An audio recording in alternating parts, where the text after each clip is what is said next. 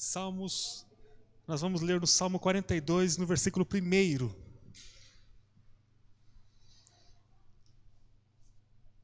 No próximo dia 12, nós comemoramos 15 anos de organização.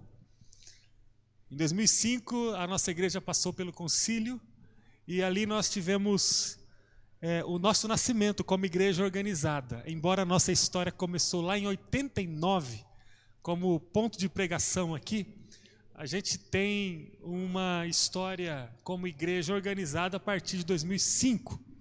E nós, a partir de hoje, vamos começar a celebrar esse nosso tempo é, de aniversário, né? Teremos o mês de novembro inteiro de celebração. Teremos atividades específicas para grupos específicos. Teremos no próximo dia 15 batismos. Então vai ser um mês recheado de coisas é, celebrativas. E para começar é, essa série de celebrações, nós vamos hoje dar início a uma série de mensagens com o tema Igreja que Somos. Nesses 15 anos, o Espírito Santo tem construído a igreja de Jesus aqui neste lugar. Então, eu queria convidar vocês para uma jornada de cinco encontros. Então, faça um esforço né, para que você não perca essa jornada são cinco encontros onde falaremos sobre a igreja que somos. Eu tenho certeza que coisas serão reafirmadas em teu coração, coisas serão colocadas em teu coração, e eu desafio você a acompanhar aí esse tempo de mensagens, de celebrações que teremos a partir de hoje. Para começar, eu queria convidar então você para que a gente leia o Salmo 42, apenas no versículo 1, e vamos é, iniciar essa série falando sobre a igreja é, que somos. O texto fala assim: Como a corça anseia pelas correntes de água, assim minha alma anseia por ti, ó Deus. Como a corça anseia pelas correntes de água, assim minha alma anseia por ti, ó Deus. Oremos.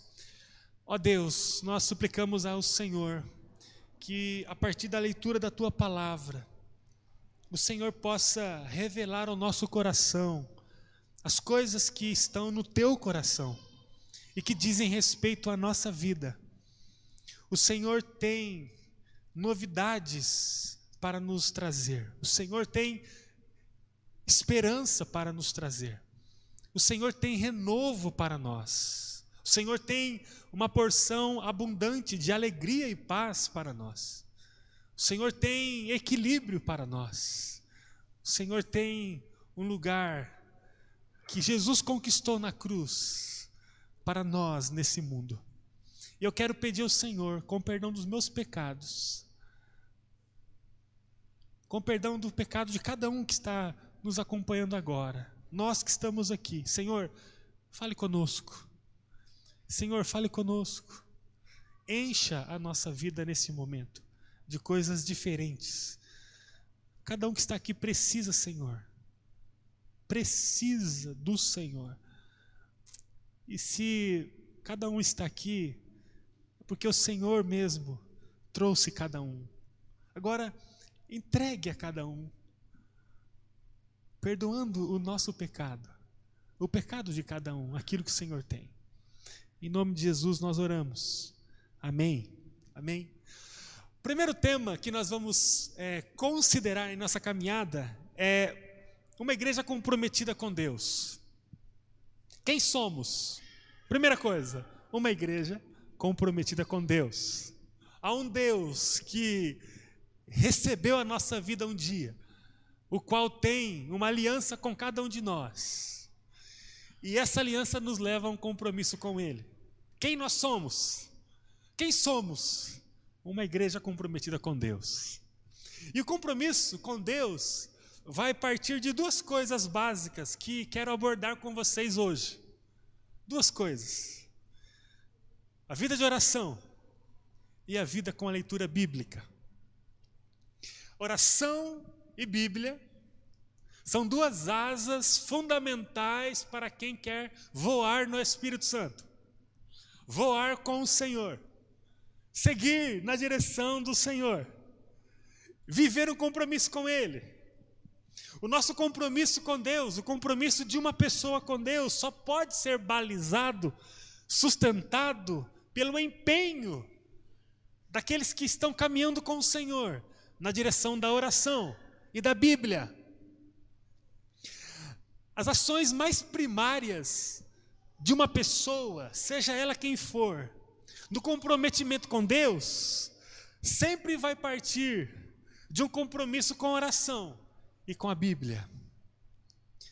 A base que mantém uma pessoa comprometida com Deus só pode ser construída pela oração e pela Bíblia.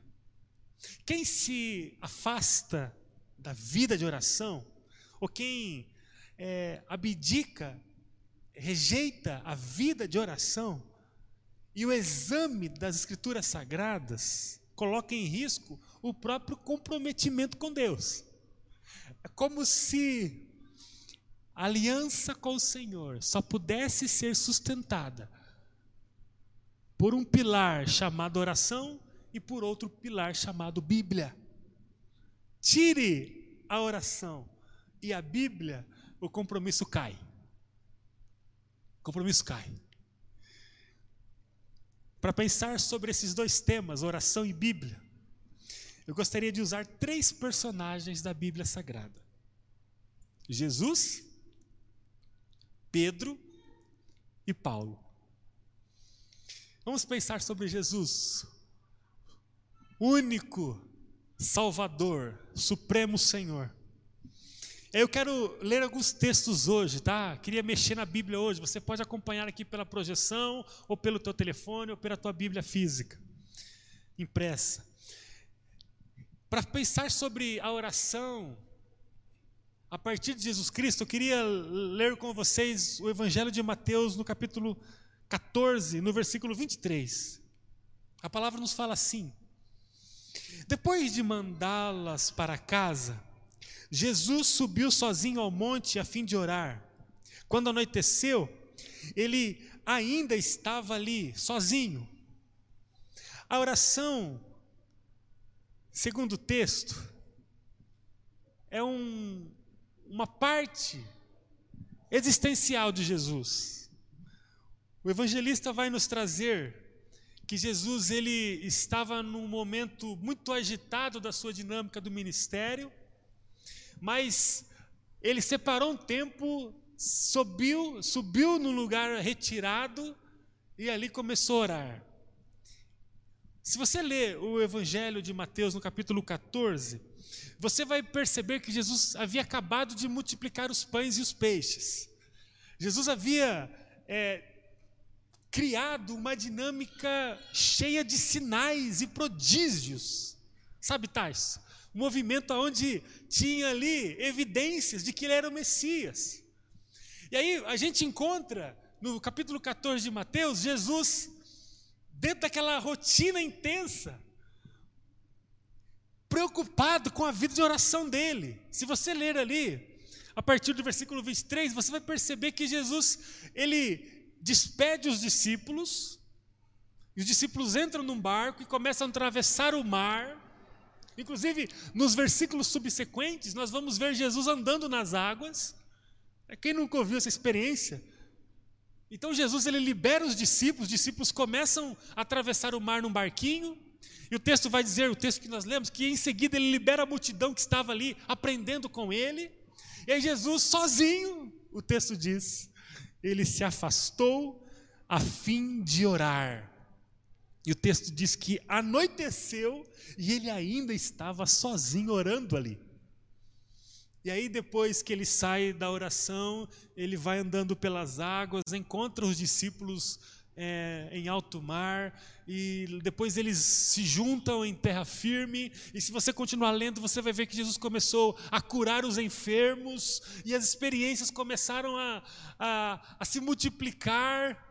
Mas é muito interessante que tudo que Jesus fez era sustentado por uma vida de oração. O compromisso de Jesus com o Pai era sustentado através de uma prática de oração. Jesus ensinou o segredo para buscarmos, inclusive, os milagres de Jesus, os milagres do Pai, os milagres do Espírito Santo. Aqui nós vemos Jesus carregado de serviço. E olha que o ministério de Jesus foi intenso do começo ao fim, né? Mas com essa experiência a gente vê o que significa de verdade colocar Deus acima de todas as coisas. Porque, não sei se vocês têm vivido isso, mas parece que com a pandemia nós temos trabalhado mais, temos corrido mais. Parece que, eu não sei se porque é, os filhos estão em casa, eu não sei se porque a gente agora está correndo atrás de coisas que ficaram paralisadas no passado por causa da pandemia, mas parece que temos trabalhado mais. Você tem percebido essa rotina intensa? Parece que os dias eles são muito curtos. 24 horas é muito pouco. E aí, a gente parece que não consegue encontrar um espaço para encaixar a oração. Pensa na tua vida agora. Duas semanas, essa semana agora que passou, final de mês. Eita, final de mês que é só por Jesus. É, não é? Final do mês. Final do, pensa agora esses dias aí. Ah, dificuldade, final de ano chegando, aí parece que a sombra de 2021 começa a encostar na gente já, né? Temos que começar a organizar as coisas de 2021 já. E aí parece que a gente está tão exaurido assim de tanta coisa, tanta coisa, coisa. E como é que eu vou encontrar um momento para a minha vida de oração? Eu não consigo. Não, ah, não, eu não consigo orar. Eu vou orando e vou fazendo as coisas. Interessante que Jesus poderia fazer as coisas orando, mas o texto diz que ele para. Para, para, para, para, para. Pessoal, vocês podem ir. Todo mundo, se junte aqui.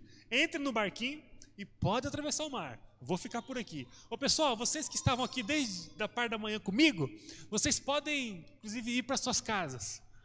Eu preciso ficar sozinho. E aí Jesus ele subiu o monte e ficava um tempo orando. Não tem compromisso com Deus sem oração. Não tem. Abra mão da oração que você vai colocar em xeque o teu compromisso com Deus. Nós somos uma igreja que tem um compromisso com Deus. Nós somos uma igreja que precisa orar. Jesus também, ele, além da oração, ele considerou muito a palavra. Mateus, no capítulo 4, nós encontramos uma luta de Jesus com o próprio Satanás. Mateus capítulo 4, quando Jesus é levado por Satanás para o deserto para ser tentado. Melhor, ele é levado pelo Espírito ao deserto para ser tentado por Satanás. E ali a gente encontra uma luta intensa entre Jesus e Satanás. E é muito notório que Jesus ele usa o tempo todo a própria palavra para derrotar a própria força de Satanás. É como se Jesus usasse a palavra como um próprio escudo para ele. Em certa vez, Jesus orava ao Pai, eh, João capítulo 17, no próprio versículo 17, Jesus ele, ele classificou a palavra, a palavra, as escrituras, como um lugar de consagração. O que ele disse foi que o trilho para a consagração é a palavra. O texto vai dizer: santifica-os na verdade. A tua palavra é a verdade. João capítulo 17, versículo 17. Aqui Jesus coloca a palavra como um lugar de santificação como lugar de proteção, como lugar de crescimento, como lugar de vida. Muito legal perceber o valor que Jesus coloca para a palavra. E aí a gente descobre que, a partir da figura de Jesus, não dá para abrir mão da oração e da palavra. Não tem como. Vamos para o segundo personagem, Pedro. Em Atos capítulo 3, versículos de 2 a 6, conta uma história que eu queria contar para vocês, para que você relembre ou conheça. Diz assim o texto, Atos capítulo 3, versículos de 2 a 6.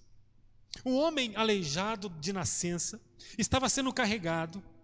Todos os dias ele era colocado ao lado da porta chamada Formosa para pedir esmolas a quem entrasse no templo.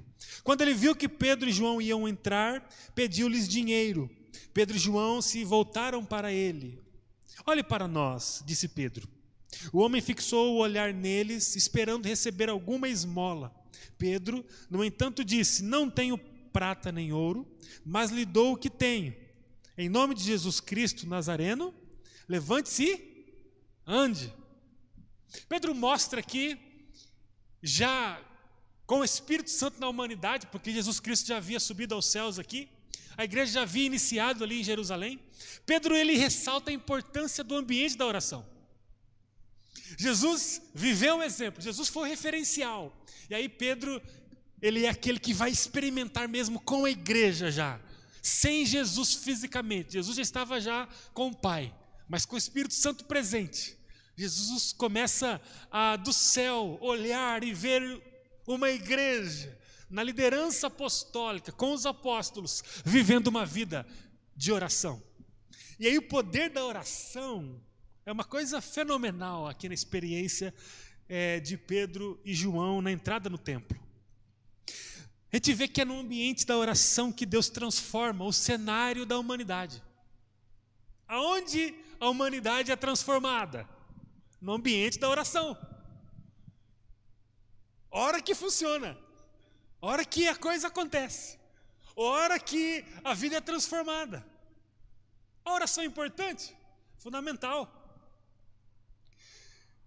Queridos, aquele homem aleijado de nascença vivia carregado por outras pessoas. Qual era a expectativa daquele homem a respeito do futuro? Aquele homem tinha tudo para passar a vida inteira aleijado na porta do templo, pedindo esmola, sem ter condição de sonhar uma família, de trabalhar. Ele estava destinado a uma vida miserável no pó da terra de Jerusalém, na porta do templo. Qual era a expectativa de transformação daquele homem? A política não podia fazer nada por ele. Nenhum tipo de estrutura religiosa, humana, social poderia oferecer alguma coisa a ele. Mas de repente, aquele homem encontra dois homens que estavam dispostos a construir um ambiente de oração junto com ele. Grave esse tema, esse termo, construir um ambiente de oração.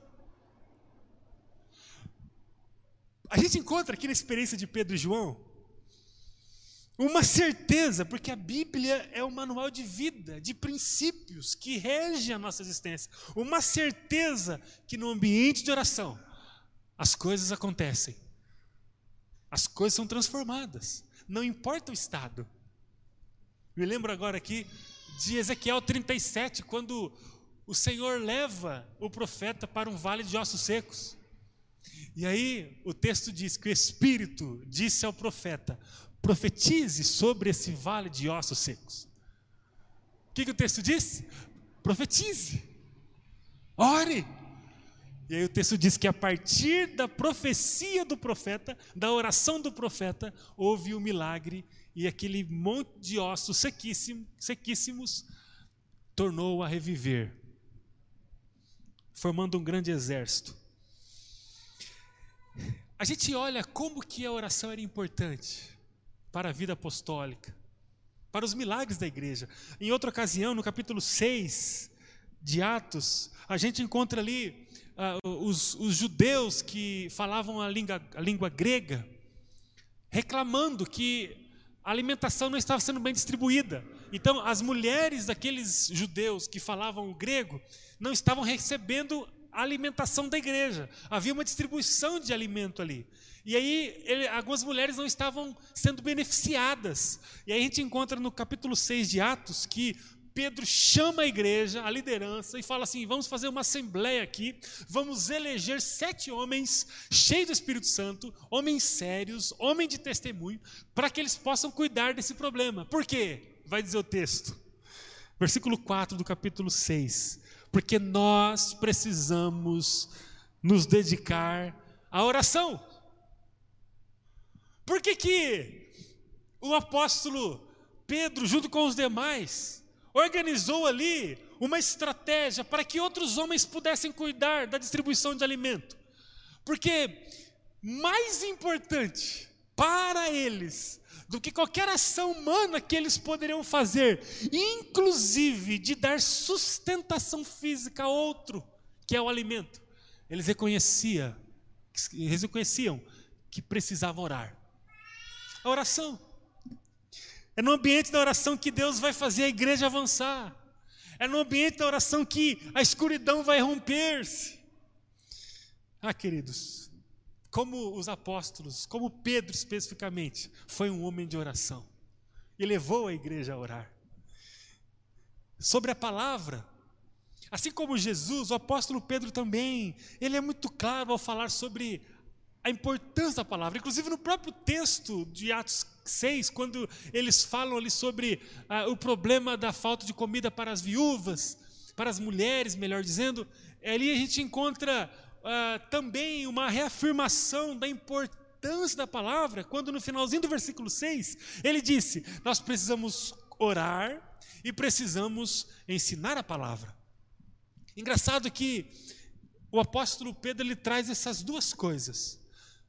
Ele diz: Olha, vocês precisam cuidar das mulheres, precisam cuidar da igreja nesse aspecto da alimentação, porque nós precisamos orar e ensinar a palavra ensinar a palavra e orar. Quando ele começou a escrever sua segunda carta, Pedro diz no final do primeiro capítulo, queria ler com você esse texto. 2 Pedro, capítulo 1, versículos 19 a 21. Olha só o que Pedro vai dizer. A igreja de Deus. Além disso, temos a mensagem que os profetas proclamaram, que é digna de toda confiança. Prestem muita atenção ao que eles escreveram, pois suas palavras são como lâmpada que ilumina um lugar escuro, até que o dia clareie e a estrela da manhã brilhe no coração de vocês.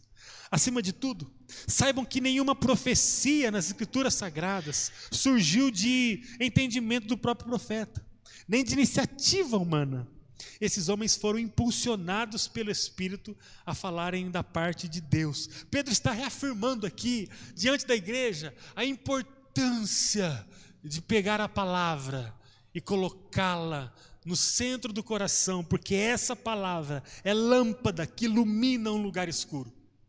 Não dá para se esquecer do Salmo 119, né? Do versículo 105: Lâmpada para os meus pés é a tua palavra e luz para o meu caminho. Pedro reafirma isso. Assim como Jesus, Pedro fala a oração e a palavra são fundamentais para o compromisso com Deus. E por último, quero terminar com Paulo, o apóstolo. Paulo, em Colossenses capítulo 4, escrevendo à igreja de Colosso, ele diz: Versículo 2: Dediquem-se à oração com a mente aberta e o coração agradecido. Paulo olha para a igreja e, numa carta, fala assim: irmãos, dediquem-se à oração. Enquanto Paulo instruía as famílias da igreja, ele foi específico a declarar a importância da oração. Há outro texto em 1 Tessalonicenses, no capítulo 5, versículo 17, Paulo, depois de falar sobre muitas coisas, ele diz: nunca deixem de orar. Nesse texto do 1 Tessalonicenses 5, Paulo vai falar sobre a honra aos líderes da igreja. Paulo vai falar sobre a disciplina para os indisciplinados. Paulo vai falar sobre o encorajamento aos que estão desanimados. Paulo vai falar do cuidado é, para não se retribuir o mal com o mal, mas sempre pagar o, o mal com o bem. Paulo vai falar sobre viver com alegria, agradecendo a Deus por todas as circunstâncias, mas no versículo 17 ele destaca em negrito: nunca parem de orar, nunca parem de orar, nunca parem de orar. Paulo, eu também poderia citar aquela fala de Paulo em Efésios capítulo 6, quando depois de falar de uma extensa armadura espiritual, ele vai dizer no versículo 18: orem no espírito em todos os momentos, em todos os momentos. Paulo falou muito sobre oração. Paulo escreveu também sobre a palavra. Paulo chega a falar que a Bíblia é fonte de fé. E sem fé é impossível agradar a Deus. Sem fé é impossível estar em Deus. Sem fé não dá para viver espiritualmente. O, o, texto vai dizer que a fé é fundamental para a salvação. O texto vai dizer que a fé é fundamental para caminhar com Jesus. A fé é o que faz você estar aqui. Tire a fé e você não vai querer nem saber de Deus, das coisas de Deus. A fé é fundamental. E Paulo vai escrever aos Romanos, no capítulo 10, versículo 17, que a fé vem pelo ouvir da palavra de Deus.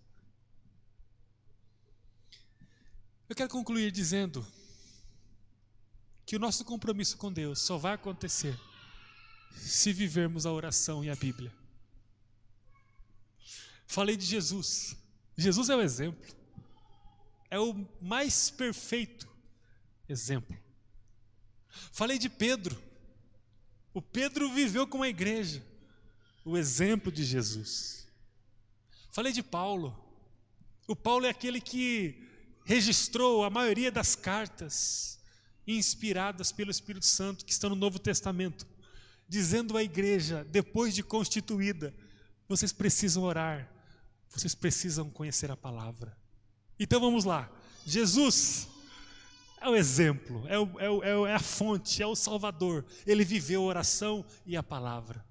Pedro, ele no começo da igreja, no nascimento da igreja, ele viveu a oração e viveu a palavra. Paulo, escreveu as cartas para manter a igreja que nasceu com Pedro na oração e na palavra. Como está o teu compromisso com Deus? Através da oração e da palavra. Quando eu oro, eu falo com Deus. Quando eu leio a palavra, Deus fala comigo. Nenhum compromisso se sustenta apenas voltado para aquilo que eu falo. Eu falo, eu falo, eu, eu, falo o tempo todo, eu falo, eu falo o tempo todo, eu falo o tempo todo. E aí eu tenho a, a, a, sensação de que eu vou sustentar um compromisso com alguém só falando. Eu falo, eu falo, eu falo, mas só eu falo. Eu nunca escuto o que o outro tem para falar para mim. O que, que Deus tem para falar para você? Já pensou nisso? Já pensou que você precisa construir um compromisso com Deus a partir de um diálogo? Eu falo através da oração. Deus fala comigo através da palavra. Todo dia eu tenho um compromisso com Ele. O meu compromisso se sustenta nisso. Nós somos uma igreja que tem um compromisso com Deus. Nós somos uma igreja que tem esse compromisso. E precisamos revelá-lo através da oração e através da palavra. Amém, queridos? Vamos melhorar nessa questão? Vamos revelar o nosso compromisso ao Senhor. Você tem um compromisso com o Senhor? Ou você tem apenas uma relação casual com o Senhor? Você é aquele que de vez em quando está, quando der eu estou, quando não der eu não estou e está tudo bem. Você é aquele que diz para o Senhor: fala, Senhor, pode contar comigo. Eu tenho compromisso com o Senhor, porque eu sei que antes de eu fazer qualquer coisa, o Senhor me amou de um jeito inexplicável e colocou em mim uma aliança de compromisso, em me amar até o final, inclusive para além do final da vida humana. Senhor, e por reflexo desse amor hoje, eu posso dizer ao Senhor: eu tenho compromisso com o Senhor. O Senhor Deus não se sujeita a uma relação casual, uma relação de um homem que busca relacionamentos casuais, uma mulher que busca relacionamentos com homens de forma casuais. De vez em quando eu quero me relacionar, mas eu largo e não quero saber mais. Deus não se sujeita a esse tipo de relacionamento. Deus ele fala sempre de compromisso. E nós somos uma igreja de compromisso. E não dá para falar de compromisso se não tiver uma vida de oração e uma vida de meditação na Bíblia. Eu queria perguntar a você, como é a tua vida de oração?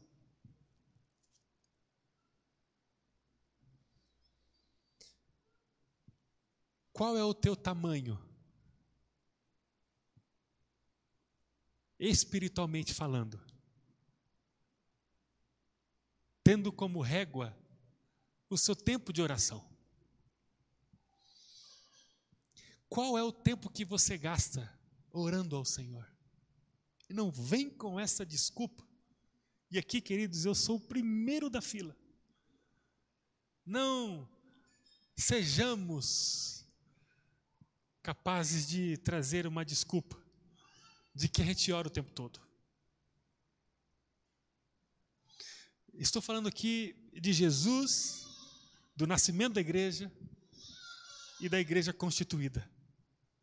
Jesus como o Salvador, o apóstolo Pedro como aquele que iniciou a igreja com os apóstolos e o nosso grande apóstolo Paulo, que reafirmou nas, nas cartas que ele enviou sobre a importância de vivermos aquilo que a igreja começou com Pedro, que foi fundamentado por Jesus.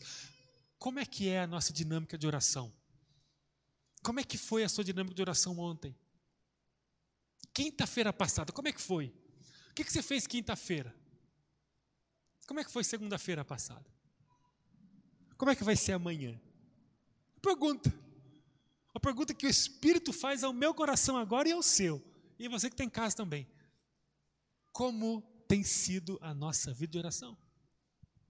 Jesus só teve três anos de ministério. Ele correu o tempo todo.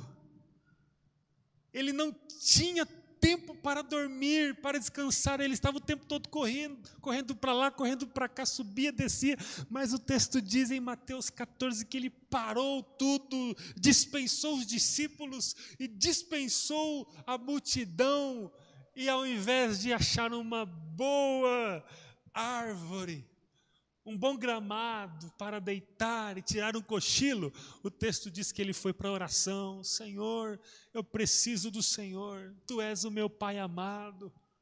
Eu tenho um compromisso com o Senhor e jamais eu abriria mão desse tempo com o Senhor. Queridos, como é a nossa dinâmica de oração?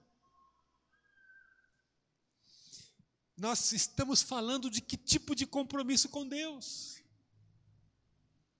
Tem ou não tem?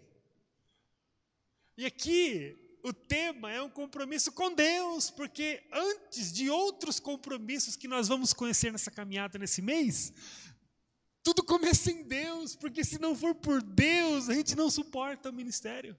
Jesus teria abandonado o projeto do Pai lá no jardim do Getsemane, no jardim das oliveiras, se não fosse a conversa dele e o Senhor. No momento ali, ele não olhou no, na horizontal para os discípulos, para o grupo dele, falou: Pessoal, e aí, o que, que vocês acham? Vou ou não vou? Porque é o seguinte: o pessoal já vai me pegar, Judas vai me entregar, os soldados romanos chegarão daqui a pouco, e aí, vou ou não vou? Vou ou não vou? A relação com os discípulos não sustentaria Jesus no caminho. Mas quando ele vai para o Pai, ele começa a conversar com o Pai: Senhor, se for possível, passe de mim esse cálice, mas seja feita a tua vontade. Tudo começa na relação com o Senhor. Você vai permanecer aqui, ou seja, a igreja que for, a igreja que você faz parte, você que está em casa, você vai construir a causa de Jesus, não é por causa da perfeição da igreja, não é por causa das boas qualidades da igreja, não é por isso não são atribuições de um lugar, de pessoas ao nosso lado que nos sustenta no compromisso, mas é por causa de Deus. A partir dele, eu crio um compromisso com as pessoas e não o inverso. Tudo começa em Deus se eu tenho uma vida pobre de oração, se eu não sei onde está minha Bíblia, se eu não gosto de ler minha Bíblia, se eu não tenho marcador de Bíblia, se eu não me preocupo com nenhum tipo de plano de leitura, se eu prefiro ficar é, deitado assistindo qualquer filme, ainda de qualidade ruim, do que ler a palavra, eu tenho uma grande chance de não sustentar-me no compromisso com Deus. Eu sou um candidato seríssimo a deixar as coisas de Deus. Porque tudo começa no compromisso com Ele. E não dá para falar de compromisso sem oração e Bíblia. Porque oração eu falo com Ele, a Bíblia Ele fala comigo. Tira isso, Deus se torna um estranho para mim. Deus pode se tornar um estranho para você se você não mergulhar a tua vida na oração e na Bíblia. Celebração de 15 anos da nossa igreja. Vamos começar deixando bem claro que nós somos uma igreja de oração e de leitura bíblica. Se perdermos isso, Deus pode se tornar um estranho para nós, a ponto desse movimento tão gostoso nosso aqui, ó. Como é gostoso ver vocês, a igreja cheia aqui na sua capacidade. Como é gostoso ver que tem pessoas em casa. Se eu balançar no meu compromisso com o Senhor, isso aqui daqui a pouco para mim não vai significar nada. Isso aqui para mim é um, uma página do meu passado. E eu estou seguindo outro movimento. Tudo isso porque eu perdi um dia o compromisso com Deus, porque eu não achei mais na minha vida prática a oração e a Bíblia. É tempo de renovarmos nosso coração na oração. E olha, nós estamos aqui na nossa igreja num movimento muito forte de discipulado. Estamos trabalhando intensamente com cerca de 14 líderes, toda semana, numa dinâmica de discipulado. E o discipulado nada mais, nada, nada menos é uma prática onde eu vou pegar na mão de alguém e falar assim para esse alguém: Você sabe que orar é importante, né? A pessoa vai dizer: Sim, sei. Você sabe que ler a palavra é muito importante, né? Sim, eu sei. Então tá, agora eu vou fazer com vocês. Discipulado, pegar na mão de alguém e caminhar na direção daquilo que a gente sabe que temos que fazer. A gente sabe que nós precisamos ter compromisso com Deus a partir daquilo que falamos e a partir daquilo que Ele fala. Qual é a questão? É que ninguém faz com a gente isso e aí não fazemos com ninguém e aí vamos perdendo, vamos perdendo a força. E eu queria que você soubesse que nós estamos ainda naquele momento de é, adequação, de, de, de forjar mesmo essa prática com a liderança. A partir do ano que vem, nós vamos multiplicar isso e quem quiser caminhar com alguém não vai andar sozinho. Não vai. Você pode me procurar, eu vivo para vocês. Só para isso, mas eu não vou aceitar, e eu sei que os líderes não vão aceitar, que ninguém na igreja que queira viva sozinho. Olha, eu preciso caminhar com alguém. Cara, vem aqui, bem-vindo. Você vai encontrar um grupo discipulado. Alguém vai andar com você. Homem com homem, mulher com mulher, jovem com jovem. Quero fazer muito um grupo de discipulado para jovens casais. Jovens que estão namorando, jovens que já se casaram há pouco tempo, jovens que têm filhos novos. Casais que já têm um tempo de matrimônio estão cansados. Só com homens, só com mulheres com vamos fazer configurações diversas para discipulado. O que é o discipulado? Pegue na minha mão e vamos aprender a orar. Vamos aprender a conhecer a palavra, vamos ler juntos a Bíblia, vamos discutir sobre o que estamos lendo, vamos compartilhar o que nós lemos. Por quê? Porque nós somos isso. Nós somos uma igreja que tem compromisso com Deus e só temos compromisso com Deus se juntos orarmos e lermos a palavra. Porque senão Jesus estava errado. O apóstolo Pedro estava errado. O apóstolo Paulo estava errado. Nunca vamos criar uma atmosfera de cura e transformação como Pedro criou na porta formosa do templo em Jerusalém com aquele aleijado. Nunca vamos conseguir valorizar inúmeros textos em que a palavra diz: orem sem cessar. Efésios 6: vistam-se da armadura do Senhor, mas orem no Espírito em todo o tempo não vamos conseguir reproduzir a, a grande postura de Jesus a respeito da oração e da palavra. Então eu queria que você soubesse, e olha, que fique registrado na eternidade isso. No início da nossa celebração de 15 anos, estamos reafirmando que nós somos uma igreja que ora e que conhece a palavra. Amém? Amém, amém. Tenho sentido muito, muita falta daquelas, daquelas orações que fazíamos juntos Fazemos hoje virtualmente e, e, tem sido fundamental esse ambiente virtual hoje para nós. Mas vamos intensificar isso e vamos começar a arrumar a nossa vida no particular. Eu queria muito que amanhã à noite, ao sentar na sua cama, ao deitar-se na sua cama depois de um longo, e eu imagino, amanhã é feriado, né? Ixi, não vai dar certo essa ilustração minha. Na terça-feira, então, pode ser? Pode ser, irmã Ivete? Na terça-feira, depois daquele dia de trabalho intenso, você estava me acostumando já com, com a vida de descanso, né? Talvez descansou parte do sábado, domingo, foi tranquilo, sexta. Ixi, três dias, eu estou começando a a, a, virar, a gerar isso em mim como um hábito. E aí você começa a trabalhar. Terça-feira, aquele dia de acúmulo, a semana mais curta, começo de mês, tanta coisa para resolver. Queria muito que terça-feira à noite, sei lá, 11 horas da noite, vamos imaginar aqui, hipoteticamente, um horário, na hora que você colocar o seu corpo na cama para dormir, que você, em nome de Jesus, em nome de Jesus, que você tenha uma lembrança do que eu estou falando agora. E você veja, nessa agenda de terça-feira, que vai ser provavelmente muito corrida, como foi meu tempo de oração hoje. Cadê minha Bíblia? Eu separei tempo para ouvir tanta gente para ouvir o meu gerente, para ouvir o comprador, para ouvir o, o vendedor. Ah, eu gastei tanto tempo com tanta gente que foi tudo muito importante, mas espera aí, eu não consegui levantar um pouco mais cedo para ter meu tempo de oração. Eu não consegui dormir um pouco mais tarde para ter um tempo de oração. Naquele intervalo do dia, eu não consegui parar um pouco para ler um capítulo da Bíblia e orar, conhecer um pouco mais do que Jesus fez. Eu não consegui fazer isso. Em nome de Jesus, se eu e você chegarmos na terça-feira nessa condição, que a gente sinta o impacto do Espírito Santo para renovar nossa vida diante do compromisso com o Senhor. Porque eu tenho ou não tenho. Que adianta eu falar que tem um compromisso com o Alisson? Estou passando e vejo o Alisson ali, parado com o pneu do carro dele furado, sem estepe, chovendo sem telefone, eu passo ali. E eu falo, Alisson, e eu passo, abro um pouquinho o vidro e falo, nós estamos juntos. E fala, junto, junto, junto de quê? Junto com quem? Pessoas como você, eu quero a distância. Eu nem parei, nem emprestei a minha chave de roda para ele. O macaco, para ele levar o carro e trocar o pneu. Nem, nem desci para tomar um banho de chuva com ele. Nem prestei meu telefone para ele. Eu estou junto, estamos juntos, estamos juntos. Que estão juntos?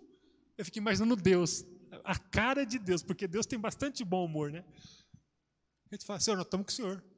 Senhor, nós somos teu povo. Não, eu não sou, não, eu tenho compromisso. Eu lembro de Romanos capítulo 12.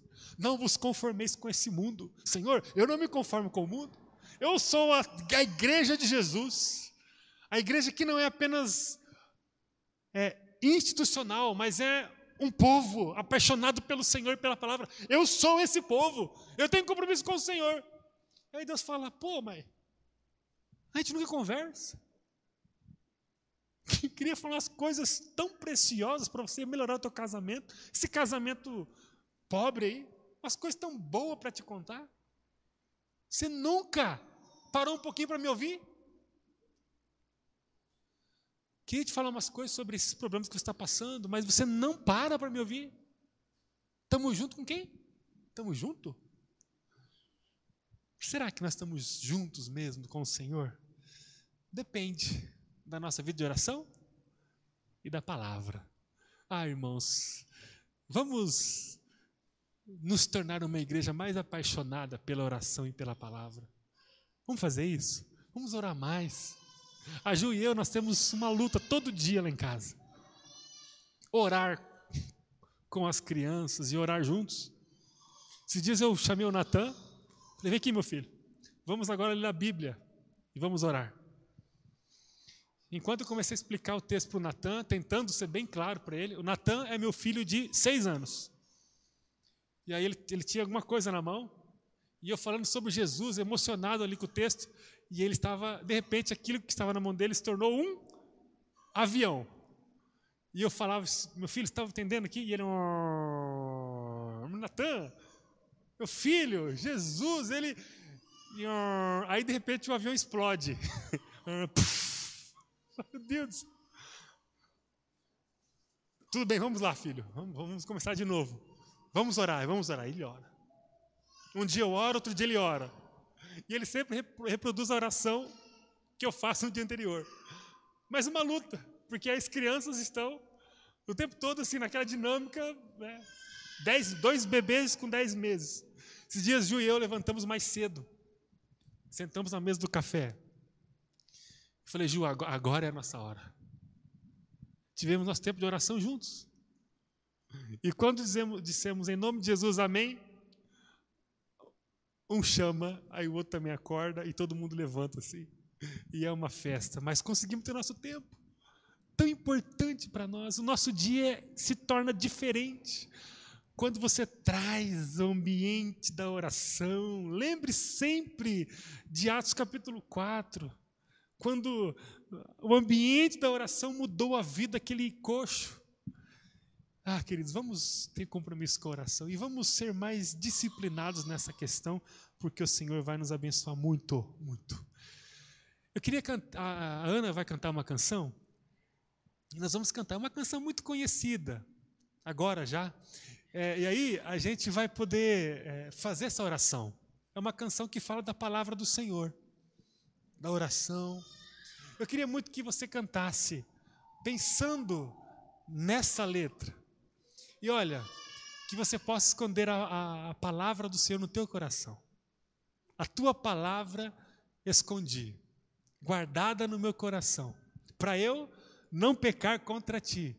Senhor, a tua palavra escondi. Minhas, minhas vestes no sangue lavei, e das tuas águas bebi, para ter uma oferta agradável a ti. A minha vida lhe entreguei. Conhece essa canção? Alguém conhece? Conhece, né? Vamos cantá-la agora. E que possa ser de verdade essa nossa oração. Senhor, eu desejo colocar a tua palavra e meu compromisso com o Senhor sustentado na oração e na palavra. Vamos orar enquanto o pessoal se prepara aqui. Feche teus olhos.